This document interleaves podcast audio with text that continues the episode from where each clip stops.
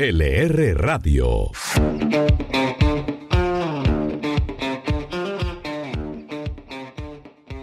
Bienvenidos, mi nombre es Vanessa Pérez y les doy nuevamente la bienvenida a un capítulo de LL Radio, la radio económica. Esta semana, lamentablemente, Colombia siguió trabajando en medio de protestas. Hay ciudades como Cali y Popayán que siguen sitiadas y todo el país enfrenta los bloqueos de las vías del suroccidente impidiendo la llegada de insumos y de diversos productos. Lilian, con estos hechos, ¿cómo están las perspectivas por parte de los consumidores y empresarios? No son muy positivas. El indicador de confianza del consumidor para abril, para abril cuando iniciaron las manifestaciones, llegó a 30,6%. Esto significa una reducción de 3,8 puntos percentuales frente a la cifra de marzo, donde habíamos llegado más o menos a 34%. El director del DANE, Juan Daniel Oviedo, dijo que este es el segundo peor nivel que se han registrado en 10 rondas que ha hecho la encuesta y esa caída estaría explicada por el retroceso en la percepción de los hogares sobre cómo se va a comportar la economía en un futuro. Por el lado de los empresarios, la situación tampoco es diferente, ya que Confecámara realizó una encuesta con 12.000 empresarios de las regiones y encontró que dos de cada 10 empresas ha tenido que frenar su operación a causa de los bloqueos. Uno de esos cierres fue precisamente el de la compañía Aldor, la empresa de dulces que opera en el suroccidente. La razón es el desabastecimiento de los insumos necesarios para la operación de la planta, además de la imposibilidad de realizar despachos y ventas, tanto al mercado nacional como al de exportación.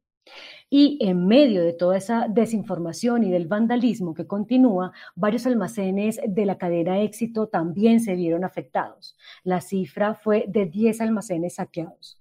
Con esto parece que todo fueran malas noticias. Sin embargo, algunos inversionistas siguen con interés por este país. Gabriel, ¿cuál fue la noticia empresarial de la semana? Pues llegó en el sector de las comunicaciones. Movistar, Telefónica, cuya matriz está en España, pues anunció un acuerdo con DirecTV para adquirir y asumir la operación de sus servicios de Internet en el país.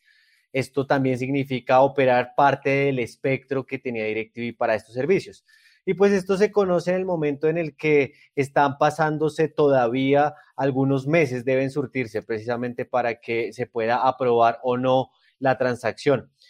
¿Qué pasa con esta movida? Movistar, que en este momento tiene 19,9 millones de usuarios en el país en total, sumaría cerca de 200 mil usuarios que tiene DirecTV en el negocio fijo y de, de, Internet fijo, perdón. Esto entonces haría que en este negocio de Internet fijo, Telefónica llegue a 1,4 millones de usuarios. Como no todas son malas noticias, vamos a seguir eh, diciéndoles lo que esta semana fue provechoso para el país, especialmente para Bogotá, por ejemplo, en el contexto nacional también mejoraron eh, algunas cosas como el ánimo de los empresarios y los ciudadanos con noticias como estas. Académicos, líderes y empresarios destacaron el discurso de la alcaldesa Claudia López, en el que no solo le pidió perdón a los jóvenes por no entender los reclamos y las angustias ante el paro nacional, sino que además, algo muy importante, señaló que cambiará las asignaciones del presupuesto e impulsará la economía con el llamado Plan Cambio y Rescate Social. Este tendrá recursos adicionales por 1,7 billones de pesos. Vamos a empezar por lo más importante. Vamos a cambiar las prioridades del presupuesto de Bogotá.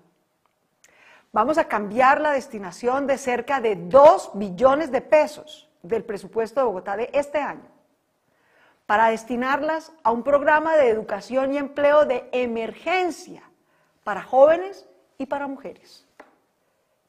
Para destinarlas a un programa de renta básica para todas las familias que cayeron en pobreza extrema en esta crisis, para un programa de atención humanitaria, para que nadie pase hambre, de nutrición y educación preescolar, para cuidar a todos los niños y posibilitarles a sus mamás que puedan volver a trabajar, para pasar de 20 mil a 50 mil cupos de educación superior pertinente y gratuita para los jóvenes de Bogotá, y para invertir más en sectores que generan alto empleo en Bogotá, como la construcción de vivienda, la construcción de vías, de parques y también en sectores como telecomunicaciones y marketing digital. Con estas medidas, otros que también están con mucha expectativa y muy contentos son los comerciantes en Bogotá, porque esperan que se inicie una nueva etapa en la que se mejoren sus ventas y proyecciones de sus negocios. Según Fenalco, por cuenta no solo de los bloqueos, sino también de los saqueos, el desabastecimiento y lo que se ha dejado de vender en el país, se han perdido 3 billones de pesos. De acuerdo también con Jaime Alberto Cabal, el presidente del gremio, esto impactó en el empleo de más de 300.000 personas por cuenta del cierre de aproximadamente 40.000 empresas. Esta semana, otra de las noticias positivas fue el preacuerdo entre el Comité del Paro y el Gobierno Nacional que se dio el lunes en la noche. Hasta el momento se desconoce más de los avances, pero la idea es que pueda en el corto plazo frenar con los bloqueos.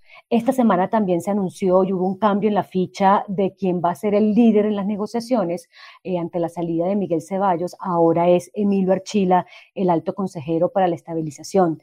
Él ya ha dicho que el compromiso es lograr que estos preacuerdos lleguen a la mesa de negociación, pero con el marco jurídico ideal para que al final del camino lo que se hizo en la primera etapa no se caiga. Para entrar en discusión es importante entender un poco, ya vamos a cumplir o ya cumplimos, mejor dicho, un mes de paro y las cifras que nos entrega el Ministerio de Defensa son un poco complejas y alarmantes. Entre el 28 de abril y el 26 de mayo hubo 5.264 concentraciones, 1.998 marchas, 2.577 bloqueos, 554 movilizaciones, 21 asambleas. También hay 1.065 civiles lesionados en diferentes ciudades del país y si hablamos por los uniformados, tenemos que hay 1.102 personas lesionadas también. En medio de este panorama que resulta complejo, difícil y al que no se le ve una salida, ¿ustedes qué creen que puede hacer el gobierno para encontrar una solución en el corto plazo? Vanessa, hay varias propuestas de algunos líderes y, por ejemplo, el exministro de Hacienda, Juan Carlos Echeverry, dio un ejemplo de un diálogo exitoso que el gobierno puede tener en cuenta para que por fin podamos salir de esta situación. En este dice que solo se logran acuerdos si los políticos son capaces de dejar a un lado los intereses personales, hacemos compromisos claros y se honra la palabra.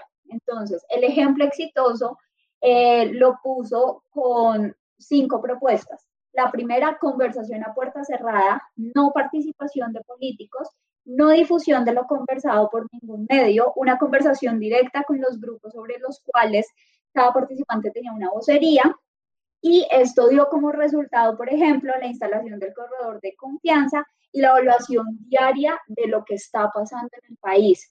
Todo esto se tiene que tener en cuenta porque si vemos ejemplos eh, en la región, si las protestas siguen así, no vamos a llegar a un buen sitio. Chile es el espejo perfecto de cómo los partidos políticos fuertes, los sindicatos eh, cohesionados se están cayendo y parece una disolución total de la democracia.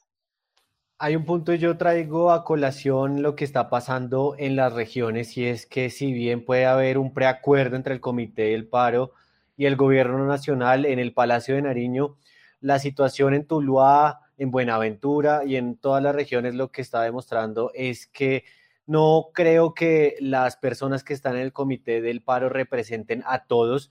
Digamos, estos ya pueden ser eh, vándalos o actos de terrorismo en los que las autoridades serán las que puedan decir efectivamente si hay o no algún tipo de, de estructura criminal pues inmiscuida dentro de los manifestantes, pero si hay una eh, marcha y una reivindicación legítima que tienen los jóvenes dentro de las regiones y creo que es el principal problema que hay, eh, que creo que todavía los gobiernos, sobre todo el gobierno con los gobiernos departamentales y locales, no han terminado de articular una conversación y unos acuerdos locales y eso puede generar desconexión. Y digamos como que a pesar de todo lo que está pasando, hay algo que tiene que ver con precisamente con la encuesta que mencionaba Lilian de Confecámaras y es que el 78% de las empresas que dicen estar afectadas y que incluso el 31% prevé cerrar eh, totalmente, pues son microempresas. Entonces el llamado es a que la gente que está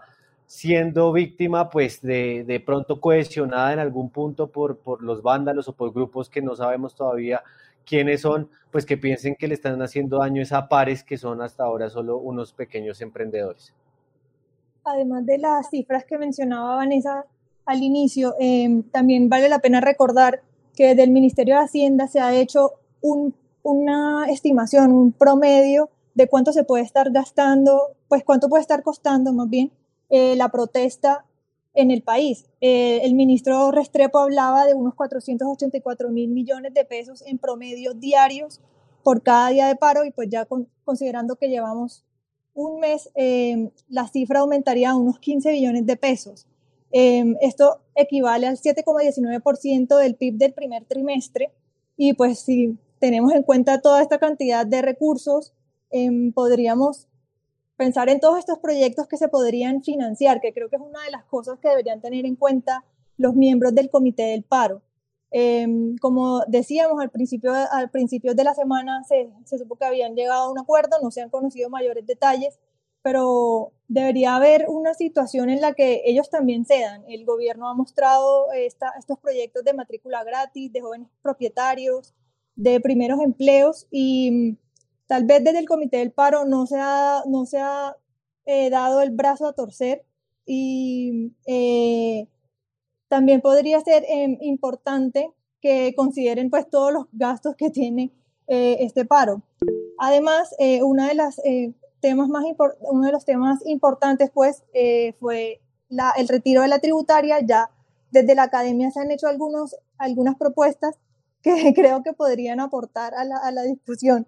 Em, ya van, en los académicos han hablado de una reforma de unos 15 billones de, pesos y no tocarían los bolsillos de los colombianos. Eso sería pues eh, un otro paso para que, para que se acaben las marchas en las calles.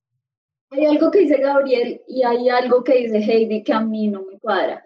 Es cierto que las personas deben ser más conscientes, que las marchas se tienen que hacer en paz, pero es que estamos rozando un límite donde claramente estamos pues en todo el derecho de mm, exigir por medio de, la por medio de la protesta, pero es que Colombia es una nación democrática. Desde 1991 los colombianos han podido escoger democráticamente a sus gobernantes a nivel local y a nivel nacional. De hecho, o sea, si escogen mal, es culpa de los colombianos mismos que los gobernantes no estén haciendo nada. No podemos pensar que ahora todo lo que queramos los podemos pasar por medio de protestas. Es cierto que muchas veces se ha dicho que los votos pueden estar, digamos, comprados o cohesionados. Sin embargo, hay un informe que sacó la Registraduría Nacional en 2019 donde se, decía que solo 6% de los colombianos manifestó que no puede ejercer libremente su derecho al voto. Eso deja una gran mayoría que siempre lo ha podido hacer y que entonces los errados somos nosotros. Y al no hacer uso de la democracia, podemos entrar en, les vuelvo a repetir, en un camino muy peligroso y es expresar la voluntad a través de vías de hecho. Nosotros tenemos que llevar estas diferencias a nuestros gobernantes y esto es a través del proceso electoral. Eh, bueno, yo ahí estoy de acuerdo con Gabriel y lo que decía Lilian. Eh, a mí me parece que al gobierno le hace falta identificar claramente los actores que se están movilizando. Eh, yo no creo que estén todos representados por el comité de paro, pero sin duda, como él bien decía, también hemos visto vandalismo, se habla de infiltraciones. Entonces creo que el gobierno debe hacer un mejor trabajo interpretando quiénes son verdaderamente los actores que se están movilizando y sus demandas para lograr plantear salidas concretas y tangibles en el corto plazo, como fue el anuncio de la matrícula cero eh, para los estratos 1, 2 y 3, mientras se logra avanzar en los denominados acuerdos sobre lo fundamental, que sin duda nos servirán para trazar una hoja de ruta a más largo plazo, pero en este momento creería yo que lo que hay que hacer es buscar una serie de acuerdos concretos, tangibles y realizables ya eh, para poder responder a lo que está pasando en el corto plazo. El problema es más de fondo que de forma, eh, porque si antes, solo con la pandemia, estábamos preocupados por los efectos en la economía, ahora este mes largo de protestas y bloqueos ha tocado a todos los integrantes de la sociedad. y asimismo la solución debería involucrarlos a todos.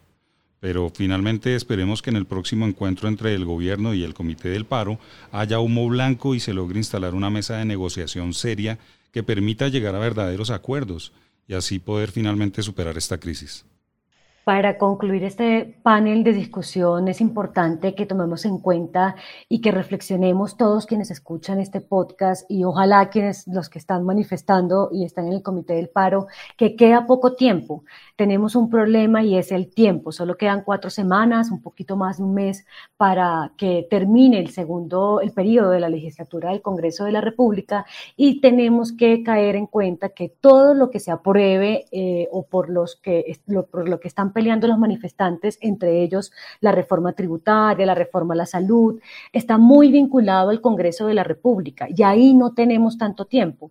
Creo que el gobierno debería poner en orden la casa, empezar a depurar lo que decía Gabriel, con quiénes, con qué actores son los que vale la pena y con los que verdaderamente se va a llegar a una conclusión, se va a llegar a un objetivo eh, para poder trasladar y hacer un documento macro en el que se pongan todas esas necesidades y requisitos que están solicitando, eh, ponerlas en práctica y dar así ante la comunidad internacional una buena imagen y un buen escenario de que aun cuando las cosas eh, estén por resolverse, está la intención, están los caminos, están las vías y que así se logrará.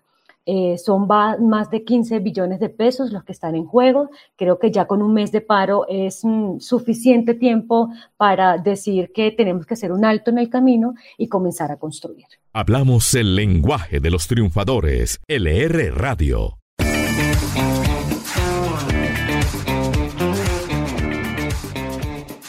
En medio de la crisis, eh, los insights eh, de LR siguen siendo esa vitrina para que los líderes del país se acerquen a las personas y nos cuenten sus planes de expansión y también expliquen a los líderes del gobierno sus necesidades. Esta semana, ¿a quién tuvimos en la redacción del Diario La República, Laura? Tuvimos a Carlos Fernando Forero, presidente de Asogravas, que dijo que esta industria, gracias a la reactivación de la construcción, tiene proyecciones positivas y espera producir más de 144 millones de toneladas pero estamos esperando más de 140 millones de toneladas, es decir, un crecimiento del orden del 10% en, ah, en la producción, es decir, en la demanda de materiales de construcción. Nuestro análisis de la unidad de asuntos económicos hablaba de 144 millones de toneladas para, para este año que esperamos definitivamente poder, poder cumplir. Y para terminar con esta pregunta, Heidi, yo eh, diría que la proyección eh, que va a ser muy positiva, de eso estamos todos convencidos en esta industria, para dentro de unos 10 años, es decir, eh, año 2030, debemos estar en 300 millones de toneladas. Es el celito que nos hemos marcado en esta industria y va a ser, por supuesto, eh, proporcional a la necesidad que van a tener los proyectos de vivienda, edificación e infraestructura en Colombia. 300 millones de toneladas en el año 2030-2031. También tuvimos a Raquel Garavito, la presidenta de Fontur, que nos contó cómo ayudaron medidas como el Gran Finde y de qué manera la vacunación en el sector turismo espera que se logren cifras parecidas a las logradas en 2019. Y con esto se espera generar cerca de 1,4 millones de empleos en la reactivación. Tenido tres versiones del Gran Finde.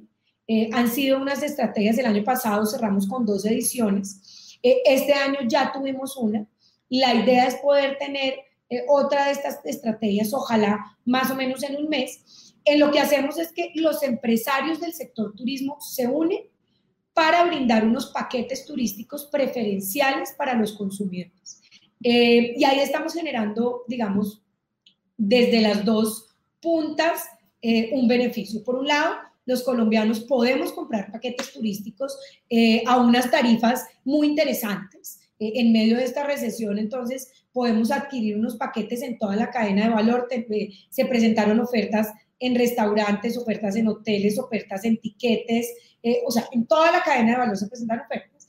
Pero además lo que hacemos es generar una compra anticipada que nos genera movilidad, digamos, en las empresas del sector turismo. Los creadores de unicornios están en LR Radio.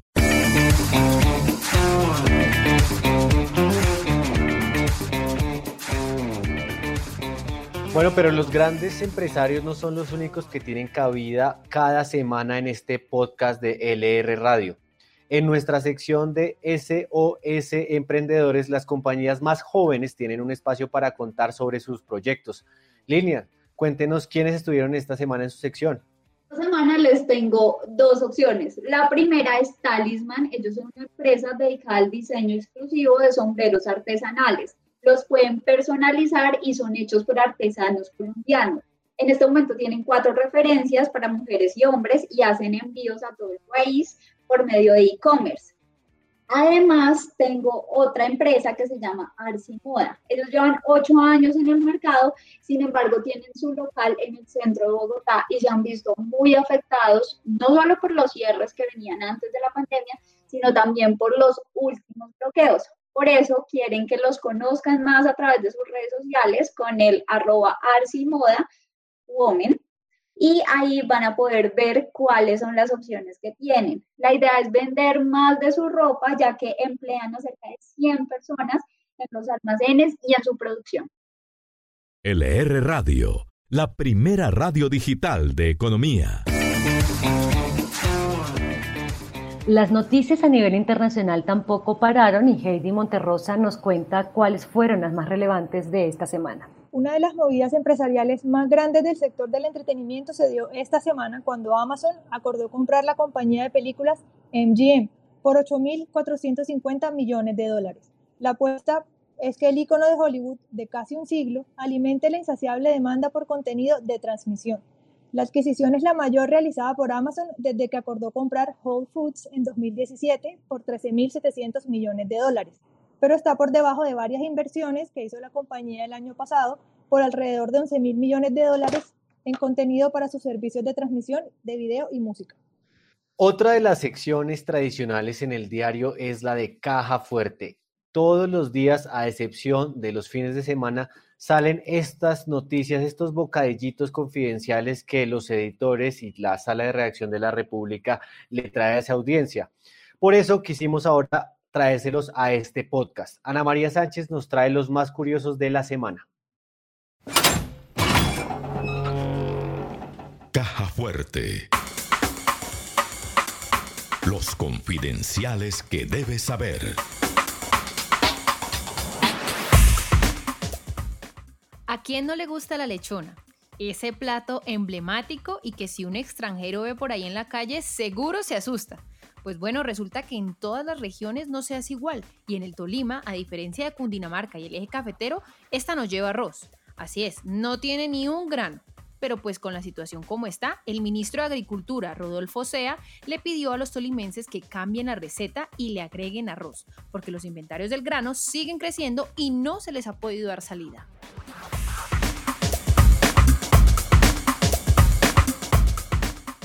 Bueno, y hablando de la difícil situación que atraviesa el agro, los restaurantes también han tenido que sacar su mejor arma para sobrellevarlo y ahora algunos de ellos, como Mestizo, están en modo preparar platos con lo que haya. Así es, les tocó poner a prueba la imaginación y la creatividad porque con los precios tan altos y la imposibilidad de conseguir ingredientes, los chefs les tocó sacar cuchillo y sartén para defenderse de esta situación.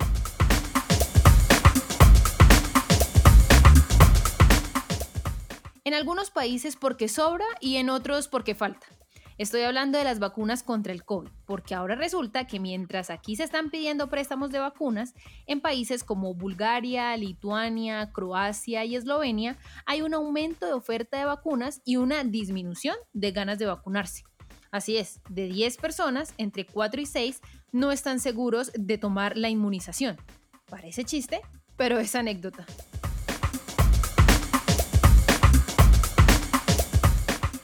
¿Qué navegador usa frecuentemente? Seguramente si es un millennial, su respuesta será Chrome. Y es que según cifras de StatCounter, en los últimos 11 años la cifra de participación de Chrome pasó de 8% en 2010 a 68% en 2021. Y el viejo Internet Explorer, el que usábamos antes de que llegaran las redes sociales, pasó de tener 57% de participación en 2010 a 1,5% en 2021. ¿Será que estas cifras están anunciando la caída del viejo Explorer?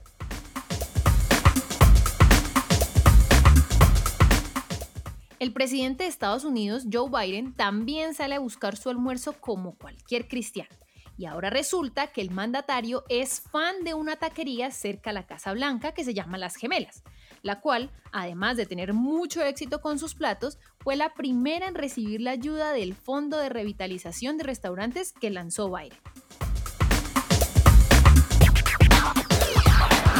Hace una semana Standard Poor's eh, rebajó la, el grado de inversión a Colombia eh, y desde ese momento hasta acá el dólar ha subido más o menos en promedio 90 pesos. Freddy León nos va a dar entonces las proyecciones para la próxima semana. Para la próxima semana los analistas proyectan que el dólar se ubique en un precio promedio de 3.710 pesos, mientras que el euro estará a 4.480 pesos. Se prevé que el barril de petróleo WTI esté en un precio promedio de 66,32 dólares y el índice Colcap de la Bolsa de Valores de Colombia estará en 1.295 unidades. LR Radio, la primera radio digital de economía.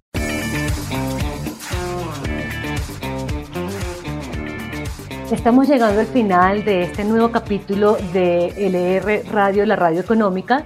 Y para finalizar, quiero pedirle a mis compañeros que nos den un consejo o una noticia para estar pendiente de la próxima semana.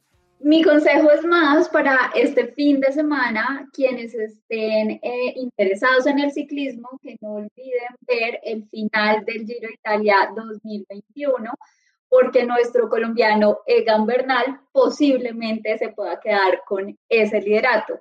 En el caso de la noticia, esperamos el lunes conocer la tasa de desempleo para abril y recordemos que en marzo las noticias no fueron tan alentadoras, ya que esa tasa sigue en 14,2%. No hay mayor consejo que en estos momentos tan convulsionados de orden público es llamar a los consensos, a respetar la posición del otro y sobre todo eh, pues a estar pendientes de la discusión, ojalá ya la negociación entre el gobierno y el comité del paro.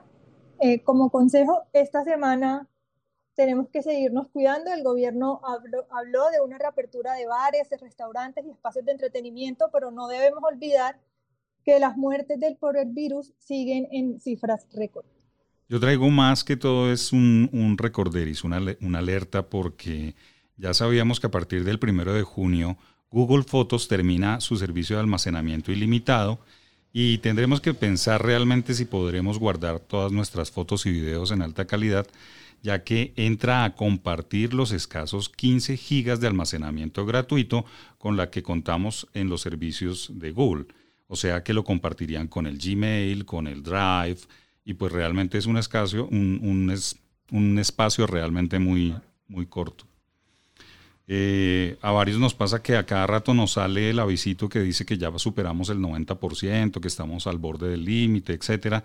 Así que una de las opciones es pagar el servicio de Google One para obtener almacenamiento adicional.